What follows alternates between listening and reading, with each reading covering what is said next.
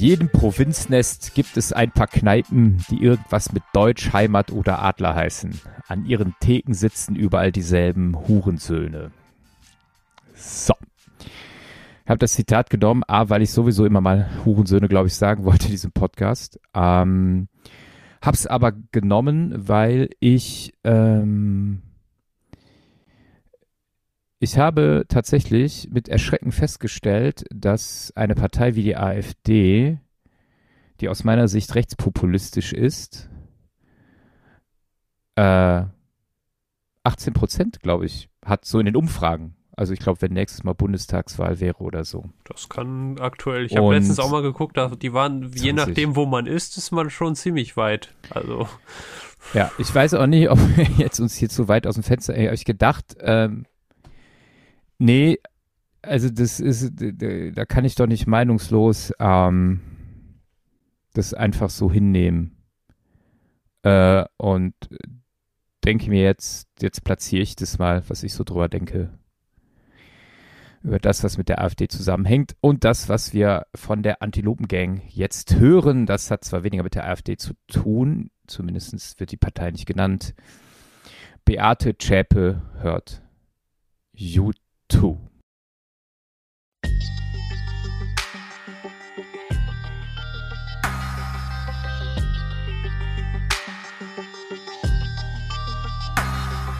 In jedem Provinznest gibt es ein paar Kneipen, die irgendwas mit Deutschheimat oder Adler heißen. An ihren Theken sitzen überall dieselben Hurensöhne. Sie fordern sowas wie den Volksentscheid auf Bundesebene. Du musst ein Deutscher sein, wenn du in diese Kneipen gehst und immer zu betonen, dass es den Deutschen scheiße geht. Sie würden überfremdet, weil Flüchtlinge kämen, die alle kriminell sind und sich nicht benehmen. Es wäre so schrecklich, denn Oma ihre Rente fällt nun angeblich irgendwelchen Roma in die Hände. Und aufgrund inländerfeindlicher Familienpolitik wünscht man sich Eva Hermann oder gleich Hitler zurück. Zwischen Schnaps und Bier wird der Hass geschürt, der sich auf jeden Fall mit einem Knall entladen wird. Denn heute dreschen sie noch Stammtisch verholen. Doch morgen haben sie Sprengstoff und scharfe Pistolen. Und Günter Grass schreibt ein neues Gedicht.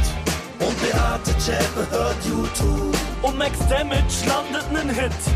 Und Beate Zschäpe hört YouTube. Und aus dem Jenseits lacht Jürgen Möllemann. Und der Holger Apfel fällt nicht weit vom Stamm. Und Max Mustermann zündet ein Flüchtlingsheim an. Deutschland, Deutschland, du tüchtiges Land. In jeder Stadt gibt es ein paar elendige Nazis, die versuchen ihren Gegnern das Leben schwer zu machen. Ich kenne das Gefühl, wenn ständig vor der Tür Kameraden auf dich warten und dich terrorisieren. Ich erinnere mich bis heute, das Klirren der Scheiben gemischt mit schrillen Schreien riss mich aus den Träumen. Ich war mir sicher, dass sie diesmal in der Wohnung sind. Stieg aus dem Fenster, um über den Balkon zu fliehen. In Todesangst saß ich auf dem Giebel. Den Griechen haben sie gejagt und gestiefelt. Sie hatten vor der Tür gewartet, diese Schweine. Und als die Haustür aufging, hagelte es Steine. Sie haben unseren Tod in Kauf genommen. Nur durch ein Wunder sind die Jungs da noch mal rausgekommen. Aber nächstes Mal könnte das anders ausgehen. Ich beschloss, in eine andere Stadt umzuziehen. Und Günter Grass schreibt ein neues Gedicht. Und Beate Zschäpe hört YouTube. Und Max Damage landet nen Hit. Und Beate Zschäpe hört YouTube. Und aus dem Jenseits lacht Jürgen Möllemann. Fällt nicht weit vom Stamm. Und Max Mustermann zündet ein Flüchtlingsheim an. Deutschland, Deutschland, du tüchtiges Land. Jeder kennt einen, der von Verschwörung schwadroniert. Und der weiß, wer die Medien und Börsen kontrolliert. Dem es leicht fällt, die Welt in Gut und Böse zu sortieren. Und der kennt auch immer eine simple Lösung des Problems. Zu Verschwörungstheorien gehören Vernichtungsfantasien. Sie können sagen, was sie wollen, sie sind schlicht Antisemiten. All die Pseudo-Gesellschaftskritiker, die Elsässer, KenFM, Weltverbesserer. Nichts als Hetzer in deutscher Tradition, die den Holocaust nicht leugnen, sie deuten ihn um. Die Nazis von heute sind friedensbewegt und sie sind sehr um Palästina bemüht. Sie sind tierlieb, doch sie wollen Kinderschänder lynchen und sie wissen, dass die Chefs der Welt im Hinterzimmer sitzen. Man kann und darf mit diesen Leuten gar nicht mehr reden. Es sollte nur noch darum gehen, ihnen das Handwerk zu legen. Und Günter Grass schreibt ein neues Gedicht. Und Beate Zschäpe hört YouTube. Und Max Damage landet nen Hit. Und Beate Zschäpe hört YouTube. Und aus dem Jenseits lacht Jürgen Möllemann. Und der Holger Apfel fällt nicht weit vom Stamm. Und Max Mustermann zündet ein Flüchtlingsheim an. Deutschland, Deutschland, du tüchtiges Land. Also ich bin, ich überlege gerade, ob unsere 10 Minuten jetzt reichen, weil mein Kopf voll mit Gedanken ist. Ich möchte nur drei, drei skizzieren, die. Max, vielleicht ist es auch mal Zeit, über die zehn Minuten zu kommen. Das ja, ist schon okay. Ist okay. Machen wir doch eh. Machen wir doch eh, aber ob es dann lieber 20 oder 30 werden, müssen wir mal schauen. Aber so lange soll es nicht werden. Darum soll es nicht gehen, sondern drei Gedanken, die mir so sp spontan, weniger spontan kamen. Das eine ist, in diesem Teil, in dem es heißt, jeder kennt einen, der von Verschwörung schwadroniert. Es gibt, manchmal gehen wir so eine Runde mit dem Hund und dann gibt es da einen Menschen. Ich glaube nicht, dass er das hier hören wird, von daher, jedenfalls sitzt er da manchmal an seinem Haus und dann kommt man so ins Gespräch. Und letztens ging dann das Gespräch dann darum, dass er meinte, alle Menschen, egal ob sie auch, also alle, das Problem in Deutschland seien die ganzen Ausländer, die sind ja alle kriminell und auch ist egal, ob die einen deutschen Pass haben, die sollen alle zurück, da wo sie herkommen. Ja, und dann haben wir halt gesagt, die kommen ja von hier. Also es gibt ja durchaus welche, die sind ja hier geboren. Wo sollen die denn hin? Ja, da wo die her. Ja, und dann wurde es ziemlich laut und unangenehm und unschön. Und es gibt ja, es gibt ja ein anderes Lied von, äh, nicht von Max Herre, aber von dem anderen hier, von Danger Dan, der ja durchaus sagt, mit Nazis diskutiert man nicht, hat die Geschichte gezeigt. Also manchmal ist es echt herausfordernd und dennoch bin ich zumindest immer versucht, mit den Leuten ins Gespräch zu kommen, irgendwie, um zu schauen, zuzuhören, zu verstehen. Aber es, also ich kämpfe hart, dann da nicht. So, und manchmal, manchmal ist es so, dann gehen wir einfach weiter. Also meine Frau sagt dann, ne, wir halten mhm. das, die hält es auch nicht aus und dann sagen wir einfach schönen Abend noch und wir wir gehen dann weg. Dann eine zweite Situation. Ich habe vor langer, schon echt lange her, mal bei einem Gottesdienst, da ging es darum, dass die Würde der Schöpfung unantastbar ist. Und nicht nur die Würde des Menschen, sondern auch die Würde der Schöpfung. Und wir sind Teil der Schöpfung. Und wie gehen wir allgemein mit uns um? Und da habe ich dann auch sehr, äh, ja, massiv gegen hm, Nationalsozialismus, gegen Rassismus, gegen auch gegen die AfD dann, AfD, gegen die AfD auch gewettert schon fast. Ich hm. weiß noch, dass ich auch selbst in so eine Art, ich will nicht sagen Rage gekommen bin, aber mich echt aufgeregt habe. Hm. Und im Nachgang kamen echt viele und haben sich beschwert. Das fand ich ja. so krass, also schlimm, weil die sagten, ja, was sei denn an der AfD denn so schlimm und so. Alter, also da, da, da war ich. Okay, okay. Ja, also ich finde, das kannst du, meinetwegen, vielleicht muss die Demokratie, wir müssen sowas ja. aushalten. Ja, keine genau, Ahnung, genau. denke ich manchmal. Aber, aber tatsächlich ist das so ein Punkt. Das mache ich auch, wenn ich so Kirchenführung mit Jugendlichen habe oder so, oder es geht um Christsein, sage ich so, pass mal auf. Wenn du sagst, du bist Christ, ja, dann kannst du vieles wählen, aber nicht rechts und nicht rechtspopulistisch. Also ich finde Nationalsozialismus und Christsein, das schließt sich per se aus. Das kann also das man ziemlich ist, genauso sagen. So, ja. Ja, genau. Und der, und der letzte, kurz, genau. Ja, genau. Und der letzte Gedanke, den ich hatte, ich habe heute mit jemandem gesprochen, der mir eine Studie jetzt wird fast wissenschaftlich eine Studie hingelegt hat und ähm, das ist eine Studie vom Bundesministerium für Familie da, da, da, da, und mhm. da geht es darum, wie hängen Einsamkeit und Extremismus zusammen und das ist jetzt sehr, sehr krass verkürzt. Es lohnt sich, die kann man kostenlos mhm. runterladen, aber ganz krass verkürzt auf den Gedanken. Dadurch, dass Menschen, und es geht um junge Menschen zwischen 14 und, ich glaube, 27 war, waren die Studienteilnehmer, je einsamer sie sind, desto extremer. Desto mehr hängen sie auch an solchen, wie in die Antilopengang hier schreibt, von an Verschwörungsgedanken, lassen sich von Pseudo, Pseudogesellschaftskritikern auch was sagen. Und damit man eben nicht nur sich immer aufregt über die Nazis und alles ist so schlimm und so, habe ich mich dann heute oder gerade auch gefragt, was wäre konstruktiv sinnvoll? Also was kann man eigentlich tun dagegen? Und ich glaube, ein Teil ist, wenn, wenn die Studie ja zeigt, dass Einsamkeit und solches Gedanken, solche Gedanken zusammenhängen, dann müssten wir gerade auch als Kirche oder als Christen und so auch überlegen, können wir es schaffen, solchen Menschen, die ja zutiefst irgendwo vielleicht auch eine Sehnsucht nach Gesellschaft, Bindung und so haben, also was müsste man tun, um das vielleicht auch anzubieten und letztlich auch vielleicht zu schaffen, um das in der Form nicht, nicht einzudämmen, das ist das falsche Wort, aber da auch gemeinsam zu schauen, wie man auf dem Weg unterwegs sein kann. Boah, ja. Uh. Also ich glaube, das machst du präventiv, ja, dass du sagst, ich biete dir Gemeinschaft an oder ich, ich lass dich nicht alleine oder ich verliere dich nicht aus dem Blick und das musst mhm. du sehr früh machen. Ja, ja. Ja, oder immer das, also, ja, keine Ahnung, dann umarme ich dich halt. äh, ja, Liebe braucht jeder Mensch so. Ähm, aber ehrlich, ich, irgendwann ist es aber auch zu spät. Also verstehst du, ich versuche immer noch, äh, äh, also auch bei wirklich also was ich, oder andersrum, bei dem Song hier von äh, der Antilopen Gang, ja, ist es ja, geht zwar zum einen eben auch auf die typischen Rechtsradikalen, die äh, in die Fresse hauen und so weiter, aber was ich viel gefährlicher finde, und ich glaube, dass die AfD jetzt so ein Aufhänger, also mhm. das gibt dem Ganzen so drei Buchstaben in unserer, auf unserer politi politischen Landkarte. Aber das, was so ganz, ganz fies ist, ist diese Normalität, mit der mittlerweile vielleicht war es vor 20 Jahren anders, aber diese Stammtisch-Rechtsgedönse, ja, was irgendwie plötzlich okay ist. Und wenn man was ja. dagegen sagt, dann heißt es, das wird man ja wohl mal sagen dürfen. Ja, genau. und, und halt es so normal ist, diese Gegensätze, also äh, äh, Max Damage zum Beispiel mhm. ist äh, rappt, ja, ist aber Neonazi. Ja, das heißt eigentlich, äh, also es ist eine Pervertierung ja dessen, wo, wo Hip-Hop ja herkommt, also, ne, so Rap, ne?